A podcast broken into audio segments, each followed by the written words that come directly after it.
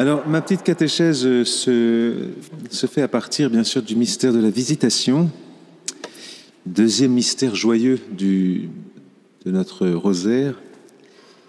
Et je vais surtout euh, mettre l'accent, m'arrêter sur les paroles de Sainte Élisabeth. En ces jours-là, Marie partit et se rendit en hâte vers la région montagneuse, dans une ville de Juda. Elle entra chez Zacharie et salua Élisabeth. Et il advint, dès qu'Élisabeth eut entendu la salutation de Marie, que l'enfant tressaillit dans son sein. Et Élisabeth fut remplie d'Esprit Saint. Alors elle poussa un grand cri et dit, Béni es-tu entre toutes les femmes, et béni le fruit de tes entrailles. Et comment m'est-il donné que vienne à moi la mère de mon Seigneur? Car, vois-tu, dès l'instant où ta salutation a frappé mes oreilles, l'enfant a tressailli d'allégresse en mon sein. Oui, bienheureuse celle qui a cru en l'accomplissement de ce que lui a été dit de la part du Seigneur. Je vais commencer en, de loin, si vous voulez, en partant de très loin. Une petite, euh, petite introduction sur l'importance du temps liturgique dans notre vie chrétienne. Vous voyez, nous fêtons la, la visitation, c'est toujours le 31 mai, toujours. Mais comme la date de Pâques change, euh, la fête de la visitation n'est peut-être pas, n'est pas forcément, ne se situe pas forcément entre l'Ascension et la Pentecôte. Elle peut se situer avant, euh, elle peut se situer après. Ça dépend du date de, des dates de Pâques. Mais c'est toujours le 31 mai. Et c'est quand même un beau signe cette année de se dire qu'après l'ascension, eh bien, on a tout de suite la visitation et cette fête de la Vierge Marie qui nous, qui nous accompagne jusqu'à la Pentecôte, dans cette neuvaine de la Pentecôte. Et je dis ça pour euh, nous dire que, bien sûr, euh, nous sommes une époque où il n'y a peut-être pas forcément euh, beaucoup de d'accompagnement spirituel. Nous ne bénéficions pas forcément d'un accompagnement spirituel. Les prêtres ont beaucoup de travail. Euh, il faut trouver des gens formés pour ça. Mais nous avons un guide et un véritable qui, qui est vraiment capable de nous accompagner dans notre vie spirituelle, c'est le temps liturgique. Et je vous invite vraiment à vivre votre vie spirituelle, la croissance de votre vie spirituelle en ayant pour maître et guide le temps liturgique de l'année. Vous savez, euh, vous pouvez vous dire que euh, à l'âge que vous avez, que nous avons tous, eh bien nous avons fêté nos 30, 40, 50, 60, 70 printemps, par exemple. Alors c'est très beau, l'image est très belle, mais on peut dire, j'ai fêté dans ma vie, j'ai fêté 40 fois, 50 fois, 60 fois Pâques. Est-ce que je sais pour autant, est-ce que je suis vraiment rentré dans le mystère de Pâques? Non.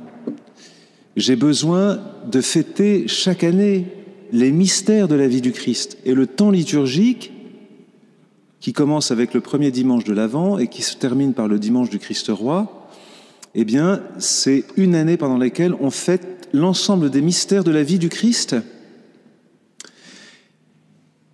qui culmine dans le mystère de Pâques, de la résurrection du Seigneur, la passion et la résurrection. Et en fait, c'est, du point de vue euh, psychologique, anthropologique, c'est nécessaire pour l'homme de répéter les choses pour les intégrer, pour les faire siennes, pour les habiter. Le but de notre vie chrétienne, c'est notre union à Dieu. Et celui qui veut s'unir à Dieu, s'unir à celui qui, qui l'aime et qui l'aime, eh bien, il a besoin de, de, se répéter les paroles de celui qui l'aime. Donc le temps liturgique, vous voyez, il est, il est circulaire, c'est comme une, comme une année qui recommence, comme un cercle. Et vous savez que dans l'Antiquité, les, euh, les personnes, les, les hommes se faisaient une représentation du temps circulaire. Tout revenait tout le temps.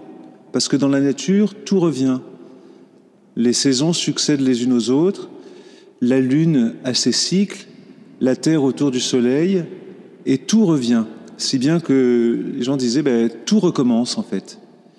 Et même euh, des, auteurs de l'Ancien Testament euh, disent un peu la même chose dans le livre de Coëlette. Vanité des vanités, tout est vanité, rien de nouveau sous le soleil. Tout se refait. Or, on aurait pu rester prisonnier de cette, de cette figure du temps, de cette conception du temps et de la vie humaine, circulaire, repliée toujours sur elle-même.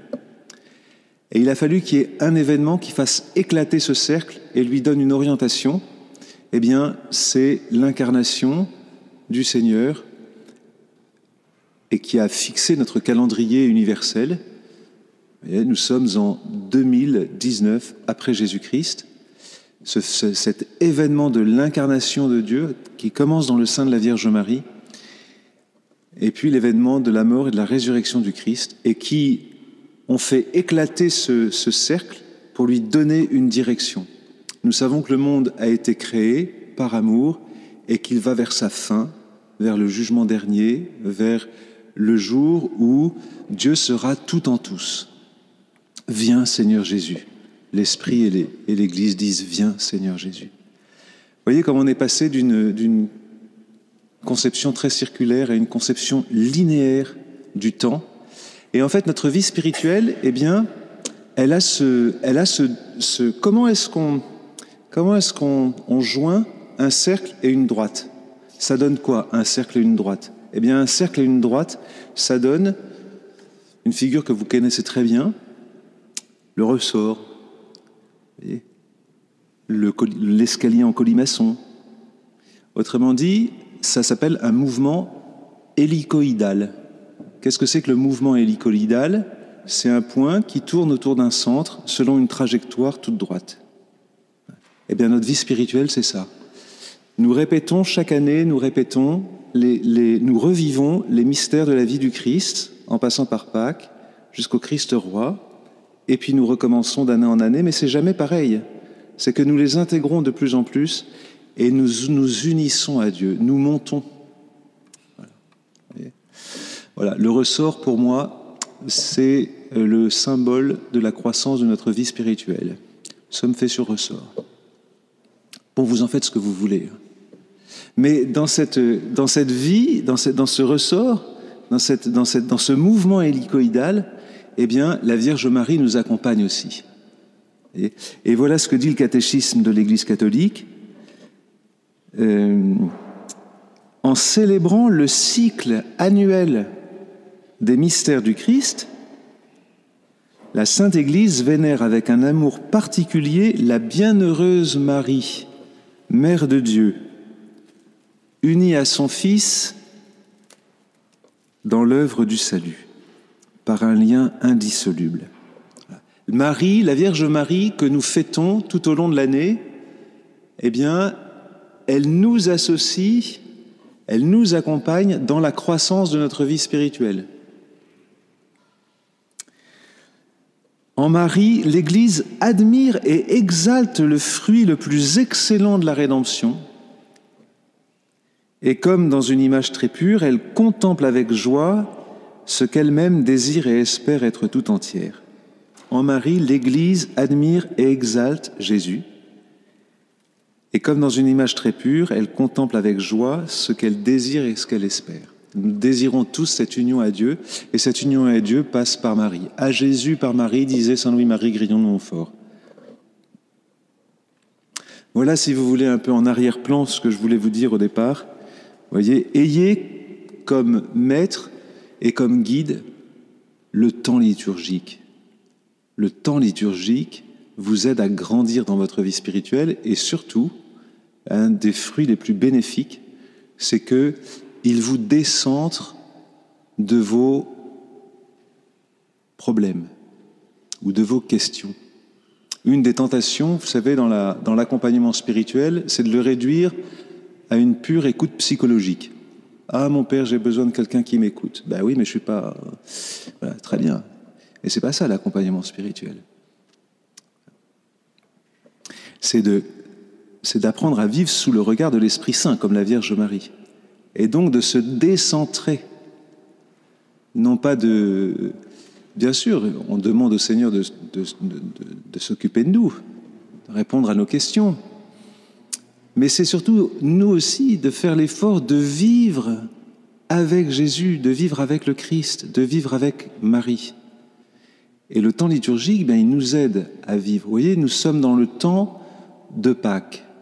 Nous nous préparons à la Pentecôte.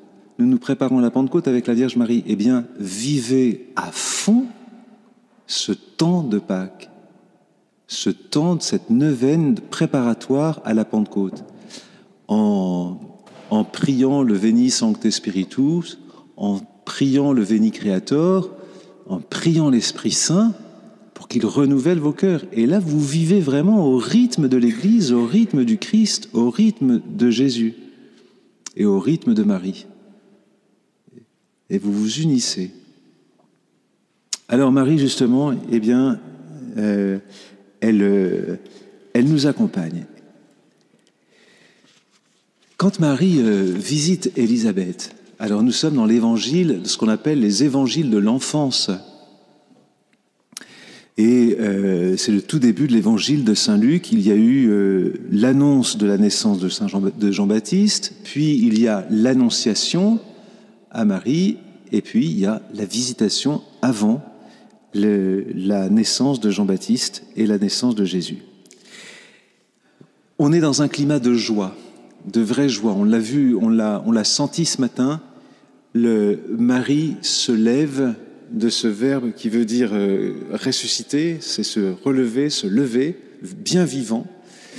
Voilà, parce que la Vierge Marie bien vit de la vie divine qui s'écoule en elle. Elle est pleine de grâce. Elle est pleinement vivante. C'est la vivante par excellence. Il n'y a aucune trace de péché, aucune trace de mort en elle. Et cette, cette vie, eh bien, comme euh, qui, l'a fait vivre, elle a besoin de se communiquer. Donc elle se, elle se lève et après l'annonciation euh, qui lui a été faite, vous savez, l'ange Gabriel a terminé en disant Et voilà que Élisabeth, ta parente, vient elle aussi de concevoir un fils dans sa vieillesse. Elle en est à son sixième mois elle qu'on appelait la stérile, car rien n'est impossible à Dieu. Rien. Marie dit alors, je suis la servante du Seigneur, qu'il m'advienne selon ta parole. Et l'ange la quitta. Un tout petit verset qui dit beaucoup de choses. Et l'ange la quitta. Comme le dit Sainte Bernadette, Sainte, Sainte Thérèse de l'Enfant Jésus, elle médite sur ce petit, sur ce petit verset, et l'ange la quitta, et dans son poème Pourquoi je t'aime, au mari, elle dit Et pour vous, après l'Annonciation, point de miracle ni d'extase. Voilà, la Vierge Marie n'a eu aucun miracle, aucune extase, rien du tout. La vie quotidienne reprend son cours, et Marie va vivre de la foi. Elle ne cherche pas du tout le merveilleux, elle ne cherche pas du tout le, les paillettes. Elle ne cherche pas à faire sensation. Elle accepte l'humble vie quotidienne. Mais dans l'acceptation de cette vie quotidienne, eh bien, elle va euh, rendre visite à sa cousine Élisabeth. Et alors, ce qui est intéressant, c'est ce que dit saint Ambroise. Je vais vous citer beaucoup d'auteurs et notamment saint Ambroise et un peu aussi Benoît XVI, qui ont dit des très belles choses sur Marie. Et voilà ce que dit saint Ambroise. Dès que Marie l'eut appris, elle partit vers la montagne de Judée. Ce n'était pas de sa part incrédulité en la prophétie, ni incertitude sur cette annonce, ni doute sur l'exemple proposé. Elle partait dans l'allégresse de son désir, pour l'accomplissement d'un service avec l'empressement de sa joie. Voilà, elle va parce que elle est mue par la charité. Fruit de ce mystère, la charité fraternelle. Elle veut rendre visite à sa cousine Élisabeth, elle s'oublie elle-même, et dès qu'elle apprend la, la, grossesse de sa vieille cousine, eh bien, elle se lève et elle y va. Marie se rendit en hâte chez sa cousine Élisabeth pour lui rendre visite, dit Benoît XVI. L'initiative de la Vierge fut marquée par une authentique charité, humble et courageuse, mue par la foi en la parole de Dieu et par la poussée intérieure de l'Esprit Saint. Celui qui aime s'oublie soi-même et se met au service du prochain. Voilà l'image et le modèle de l'Église. Et Benoît XVI a cette, cette parole étonnante. D'une certaine façon, nous pouvons dire que son voyage a été la première procession eucharistique de l'histoire. Marie, qui porte en elle Jésus, Marie, tabernacle vivant de Dieu fait chair, est l'arche de l'alliance dans laquelle le Seigneur a visité et racheté son peuple. La présence de Jésus la comble de l'Esprit Saint, et quand elle entre dans la maison d'Élisabeth, son salut déborde de grâce. Jean frémit dans le sein de sa mère, comme percevant la présence de celui qu'il devra bientôt annoncer à Israël. Les fils exultent, les mères exultent. Cette rencontre imprégnée par la joie de l'esprit trouve son expression dans le chant du Magnificat la première procession eucharistique.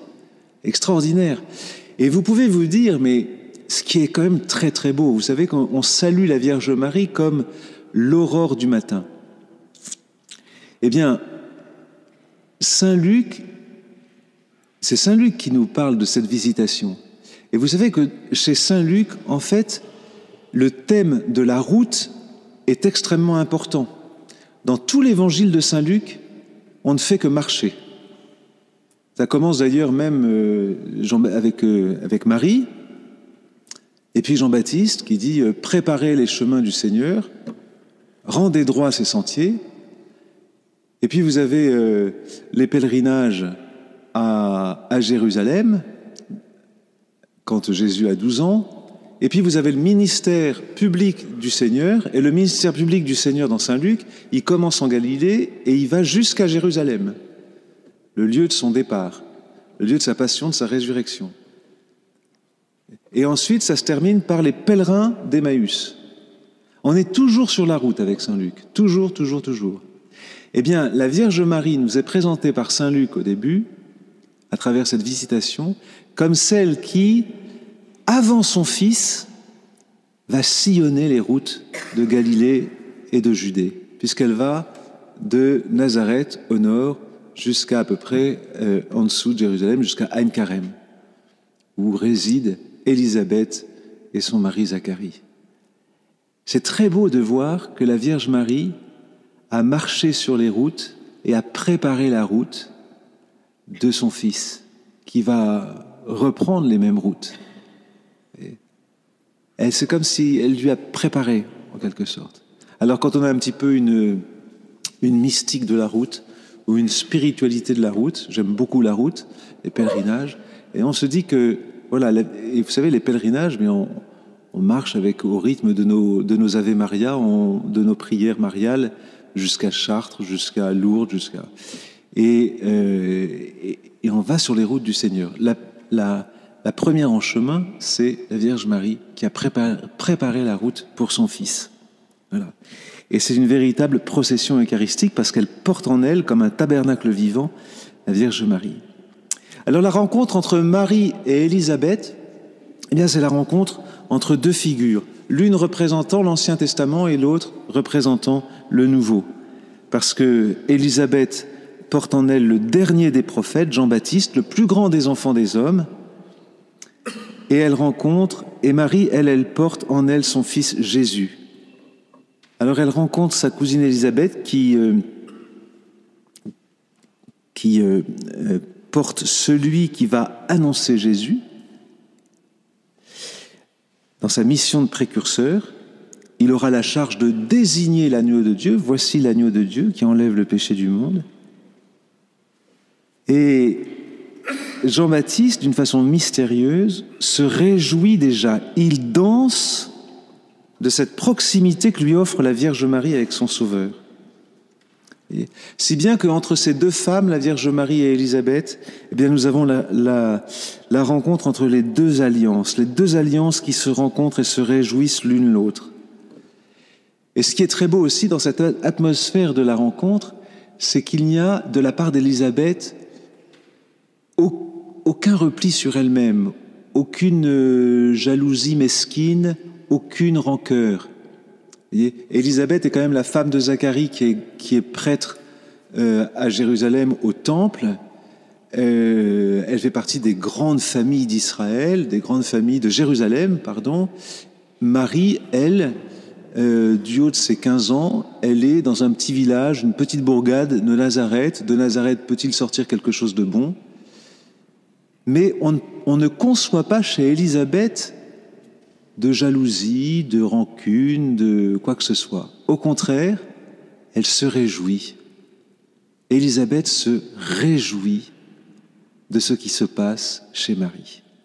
Si bien que dans ce mystère de la visitation que nous prions dans notre chapelet, eh bien, peut nous faire comprendre que quand on est quelquefois attaqué par la jalousie, vous savez, la jalousie, la rancune, il y en a qui ne se réjouissent pas du bonheur des autres, qui ont du mal à se réjouir du bonheur des autres. On est confessionnaux, on entend ça de temps en temps, même quand on est missionnaire de la miséricorde. Et euh, ah mon père, j'ai du mal, j'arrive pas à me réjouir du bonheur des autres, de telle ou telle personne en particulier. Eh bien, priez Sainte Élisabeth. Sainte Élisabeth, c'est celle qui va vous apprendre à vous réjouir du bonheur, des autres comme elle s'est réjouie du bonheur de Marie. Comment ai-je, comment m'est-il donné, c'est-à-dire comment ai-je ce bonheur que la mère de mon Sauveur vienne jusqu'à moi? Comment ai-je ce bonheur? Est-ce que nous savons nous réjouir du bien que Dieu fait aux autres? Alors, j'aimerais, parce que je vois bien que l'heure tourne, euh, m'arrêter sur les, paroles de Sainte Élisabeth. Je mets un peu d'ordre dans mes feuilles parce que tout ça est, fait un peu comme ça. Voilà. Alors les paroles de Sainte Élisabeth, vous savez, on les a repris dans, dans, le, dans le, la salutation mariale, je vous salue Marie pleine de grâce, le, Seigneur est avec vous, ça c'est l'ange, et ensuite les paroles d'Élisabeth, vous êtes bénie entre toutes les femmes, et Jésus, le fruit de vos entrailles, est béni. Je vais parler du mot entrailles. Alors, l'enfant tressaille. Jean-Baptiste tressaille dans le sein d'Élisabeth et elle est remplie elle-même de l'Esprit Saint. La mère, Élisabeth, entend la salutation de Marie, elle entend selon l'ordre naturel, et Jean-Baptiste, lui, tressaille en raison même du mystère qui s'accomplit. Donc ce que va dire Élisabeth, elle le dit sous la motion de l'Esprit Saint, elle est vraiment inspirée par celui-ci l'évangéliste dit Elle cria d'une voix forte. Ben, Marie n'est pas sourde, c'est sûr.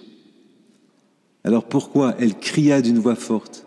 Voyez, Jésus s'écria dans le temple, c'est-à-dire que l'expression ici désigne que quand la personne parle, elle parle avec une voix forte parce que c'est en elle l'Esprit Saint qui parle. Ça montre que Élisabeth est complètement docile à la motion même de l'esprit qui est en elle. En fait, la salutation de Marie, quand Marie salue Élisabeth, eh bien, elle a manifesté la présence de l'Esprit Saint. Parce que, comme le dit Saint Louis-Marie Grignon de Montfort, là où est Marie, là est l'Esprit Saint. Quand l'Esprit Saint voit Marie dans une âme, il y court. Quand l'Esprit Saint voit Marie dans une âme, il y court. Si nous prions Marie, nous savons que nous, ouvrons notre cœur à la présence de l'Esprit Saint. Élisabeth reconnaît donc son Seigneur, encore caché dans le sein de Marie. Car nul ne peut dire Jésus-Christ est Seigneur s'il n'est avec l'Esprit Saint. 1 Corinthiens 12, 3.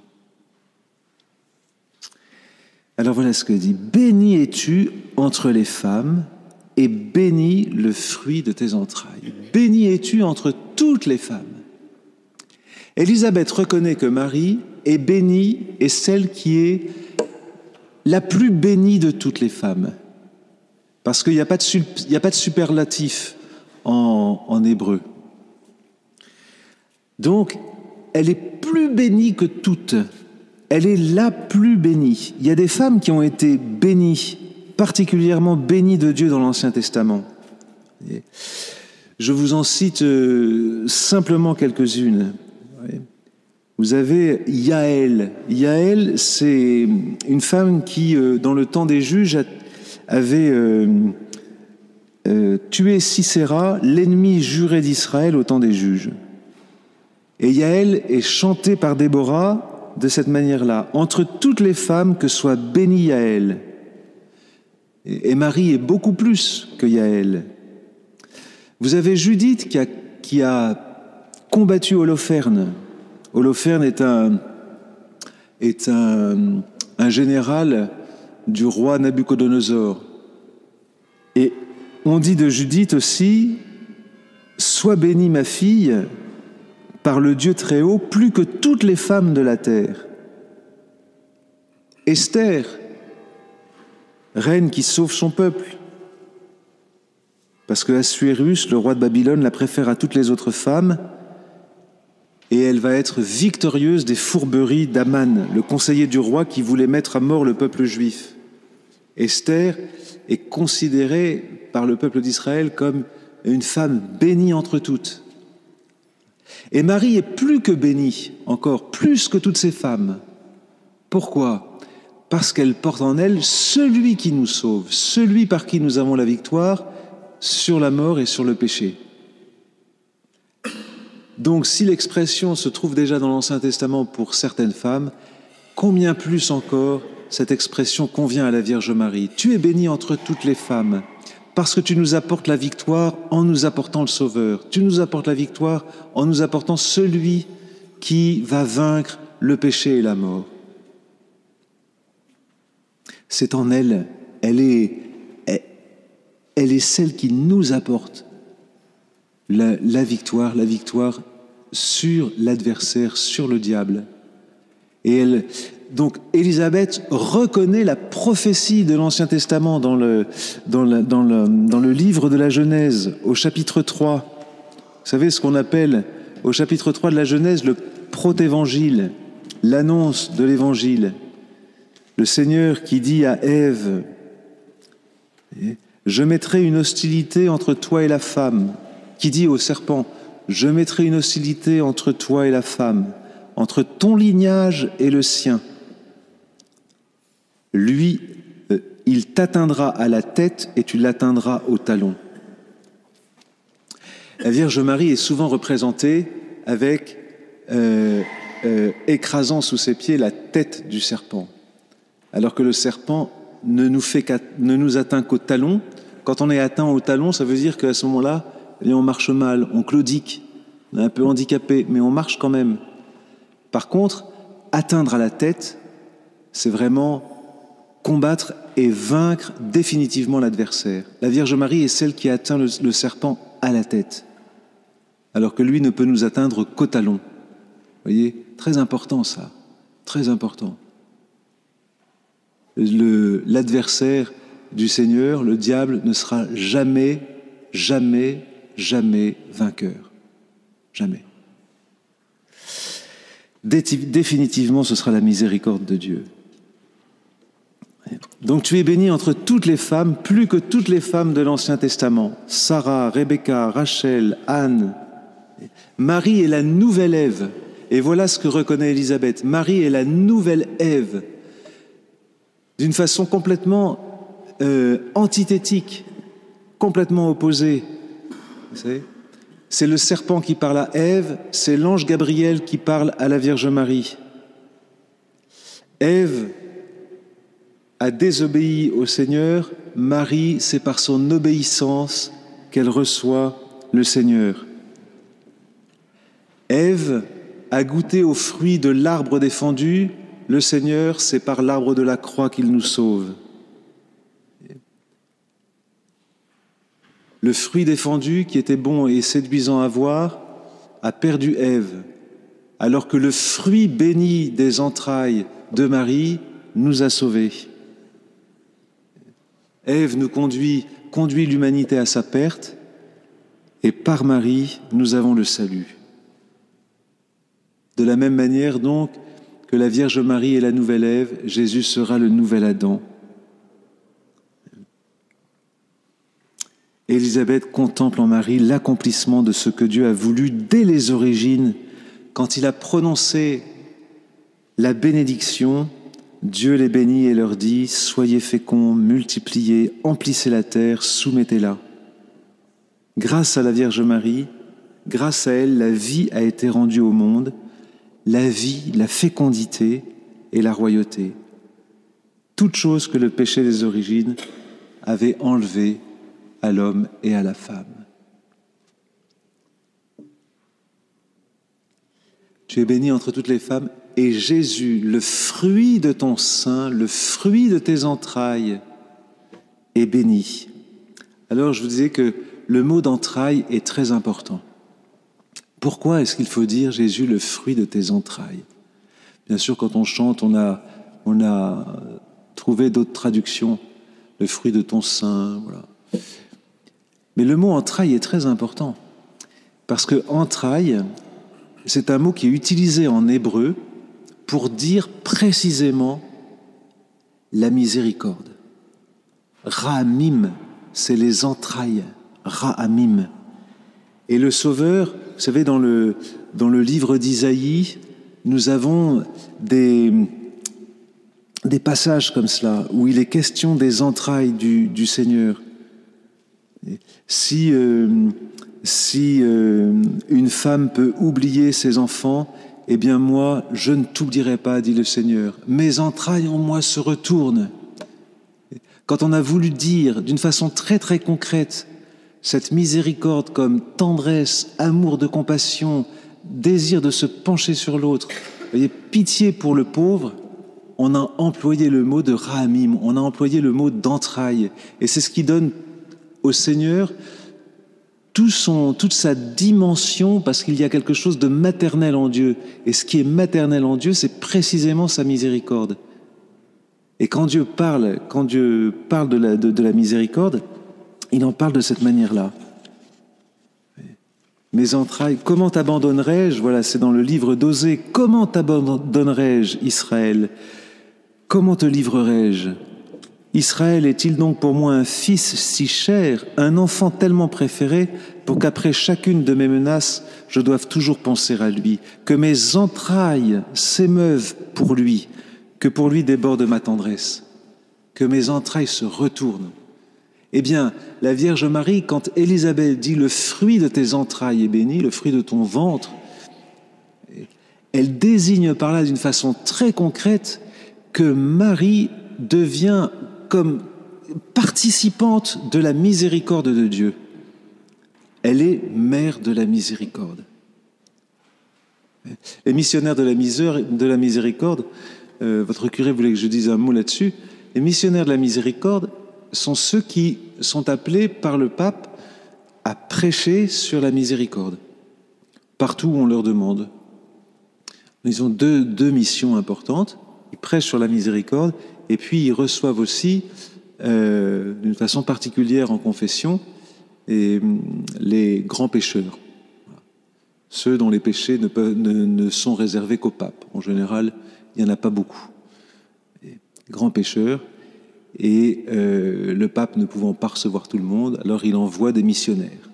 Et les missionnaires reçoivent à ce moment-là, pour manifester la miséricorde de Dieu. Alors c'est très très beau de pouvoir être missionnaire de la miséricorde, de prêcher sur la visitation, et ce qui me touche particulièrement, c'est justement cette, cette expression d'Élisabeth, qui reconnaît en Marie, qui reconnaît Marie comme mère de la miséricorde. Elle porte en elle celui qui nous sauve, elle le porte dans ses entrailles, et les entrailles, Rahamim, ça désigne la miséricorde du Seigneur. Voilà. Et elle travaille dans les douleurs de l'enfantement, dit l'Apocalypse. Cette femme qui travaille dans les douleurs de l'enfantement, parce que il y a comme une, une, une, une, nouvelle naissance par la miséricorde.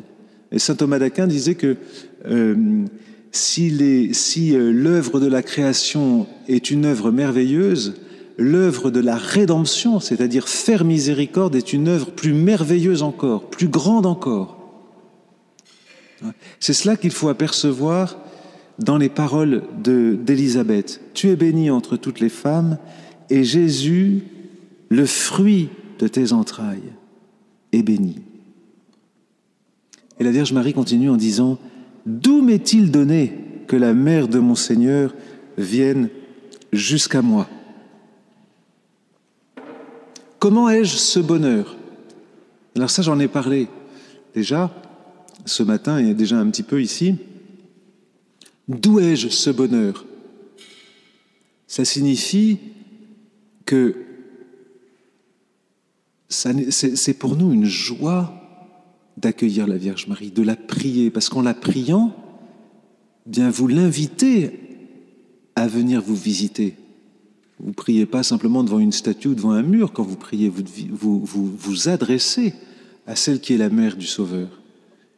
Et c'est toujours une joie pour nous parce que quand la Vierge Marie nous écoute, qu'elle est attentive à nos supplications, qu'elle reçoit nos suffrages, qu'elle nous, nous prend dans sa, dans, sa, dans sa douce maternité, eh bien, elle veut répandre en nous le baume de la paix, de la joie qu'elle reçoit de l'Esprit Saint, du fruit de l'Esprit Saint.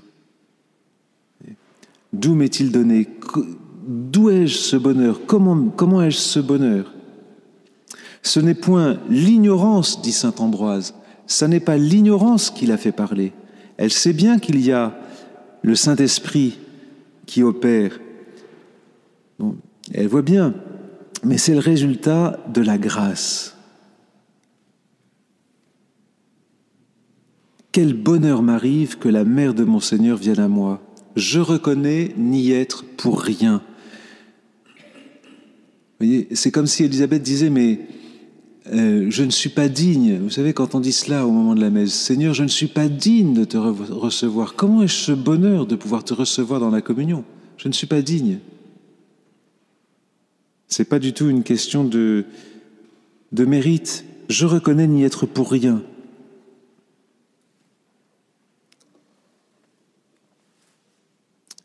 Et elle reconnaît en Marie, et c'est ça qui est prophétique chez Élisabeth, parce qu'elle est précisément docile à l'Esprit Saint, elle reconnaît en Marie la mère de son Sauveur. Personne ne lui a dit. L'ange Gabriel ne lui n'est pas apparu à Élisabeth. Et c'est précisément par le seul effet de la salutation de Marie, elle entra chez Zacharie et salua Élisabeth, que Élisabeth, à ce moment-là, remplie de l'Esprit Saint, eh bien, reconnaît en Marie la mère de son Sauveur. Marie, mère de Dieu. Et vous savez que Marie, mère de Dieu, Sainte Marie, mère de Dieu, c'est devenu, avec le pape François, une fête. Euh, mère de l'Église, pardon, mère de l'Église. C'est devenu une fête le lendemain de la Pentecôte. Mais Marie, mère de Dieu, par contre, on la célèbre effectivement le 1er janvier. Parce qu'elle guide toute notre année elle nous accompagne toute notre. La Vierge Marie est là au grand, grand moment du temps de, notre année liturgique. Élisabeth fut la première à entendre la parole, mais c'est Jean qui fut le premier à ressentir la grâce. Et c'est pour ça qu'Élisabeth termine en disant Car vois-tu, dès ta salutation, euh, dès l'instant où ta salutation a frappé mes oreilles, l'enfant a tressailli d'allégresse en mon sein. Élisabeth fut la première à entendre la parole, mais c'est Jean qui, le premier, ressentit la grâce. La mère a entendu selon l'ordre naturel des choses, l'enfant a tressailli en raison du mystère. Elle a constaté, elle a constaté l'arrivée de Marie et Jean-Baptiste celle du Seigneur.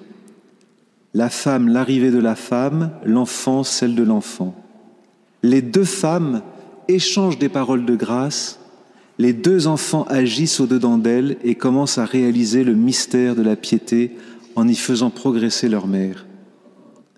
Et enfin, par un double miracle, les deux mères prophétisent sous l'inspiration de leur enfant. Jean a tressailli, Élisabeth a été comblée. La mère n'a pas été comblée avant son fils, mais comme le fils était comblé de l'Esprit Saint, il en a aussi comblé sa mère. Jean a exulté et l'Esprit de Marie a exulté, lui aussi. L'exultation de Jean comble Élisabeth. Cependant, pour Marie, on ne, peut, on ne nous dit pas que son esprit exulte parce qu'il est comblé, car celui qu'on ne peut pas comprendre agissait en sa mère d'une manière qu'on ne peut pas comprendre. Magnifique, magnifique tournoiement de l'Esprit Saint autour de ces deux femmes et entre les deux enfants. Saint Bernard dit ceci qui est très beau. Tu affirmes, euh, Saint Bernard fait parler la Vierge Marie répondant à Élisabeth. Donc imaginez que c'est Marie qui parle et qu'elle elle parle à Élisabeth. Tu affirmes qu'à ma voix ton fils a tressailli de joie, mais en ce qui me concerne, c'est mon esprit qui a tressailli en Dieu mon Sauveur. Et ton fils lui-même, puisqu'il est aussi l'ami de l'époux, trouve sa joie à écouter la voix de l'époux. Tu proclames bienheureuse celle qui a cru, mais cette foi et ce bonheur ont pour raison d'être le regard de bonté qui d'en haut s'est posé sur moi. Par conséquent, si toutes les générations me diront bienheureuse, c'est plutôt parce que Dieu a jeté son regard sur son humble et pauvre servante. Et enfin, Élisabeth dit ceci, Bienheureuse celle qui a cru à la parole qui lui fut dite, qui lui fut dite de la part du Seigneur. Non pas tu es bienheureuse d'être mère, tu es bienheureuse parce que tu portes en elle celui qui nous sauve, mais bienheureuse parce que tu as cru. C'est la première béatitude, béatitude féminine, béatitude de la foi. Bienheureuse parce qu'elle a cru. Par la foi, Marie a été féconde. La Vierge Marie a cru par la foi, dit Saint Augustin. Elle a conçu par la foi, elle qui a été choisie pour que d'elle naisse pour nous le salut des hommes, qui a été créé par le Christ avant que le Christ ne fût créé en elle. Ainsi Marie est bien heureuse d'avoir écouté la parole de Dieu et de l'avoir gardée. Elle a gardé la vérité en son cœur plus que la chair en son sein. Marie a conçu le Verbe par la foi. Et, euh, ça rejoint ce, que, ce qui est dit un petit peu plus loin dans l'évangile de Saint Luc au chapitre 11, la vraie béatitude. Il advint comme il parlait ainsi qu'une femme éleva la voix du milieu de la foule et lui dit Bienheureuses les entrailles qui t'ont porté, les seins que tu as sucés. Mais il dit Bienheureux plutôt ceux qui écoutent la parole de Dieu et qui l'observent. Parce que c'est en écoutant la parole de Dieu, en la méditant, que peu à peu cette parole nous transforme et fait de nous des enfants de Dieu et nous fait agir comme Dieu. Autrement dit, c'est en écoutant la parole de Dieu que Dieu prend chair en nous. Voilà la béatitude de la foi qui s'accomplit parfaitement en Marie et ce à quoi nous sommes appelés. Saint Jean-Paul II dit ceci, croire veut dire se livrer à la vérité même de la parole du Dieu vivant. Marie, qui par la volonté éternelle du Très-Haut s'est retrouvée au centre même des voies incompréhensibles et des décrets insondables de Dieu, c'est conformer à la parole de Dieu dans l'obscurité de la foi, acceptant pleinement le cœur ouvert tout ce qui est prévu dans le plan divin. Croire à la parole de Dieu, croire qu'elle s'accomplit sans attendre de signes pour croire. Alors je terminerai en conclusion, après ces méditations sur les paroles d'Élisabeth, une conclusion avec Benoît XVI qui dit des choses admirables sur Marie. Plus l'homme est proche de Dieu, plus il est proche des hommes. Nous le voyons en Marie. Le fait qu'elle soit totalement auprès de Dieu est la raison pour laquelle elle est également si proche des hommes. Elle peut être ainsi la mère de toute consolation et de toute aide, une mère à laquelle, devant chaque nécessité, quiconque peut oser s'adresser dans sa propre faiblesse et dans son propre péché, car elle comprend tout et elle est pour tous la force ouverte de la bonté créatrice. La Vierge Marie est consciente d'avoir une mission à accomplir pour l'humanité et que son histoire personnelle s'insère dans l'histoire du salut.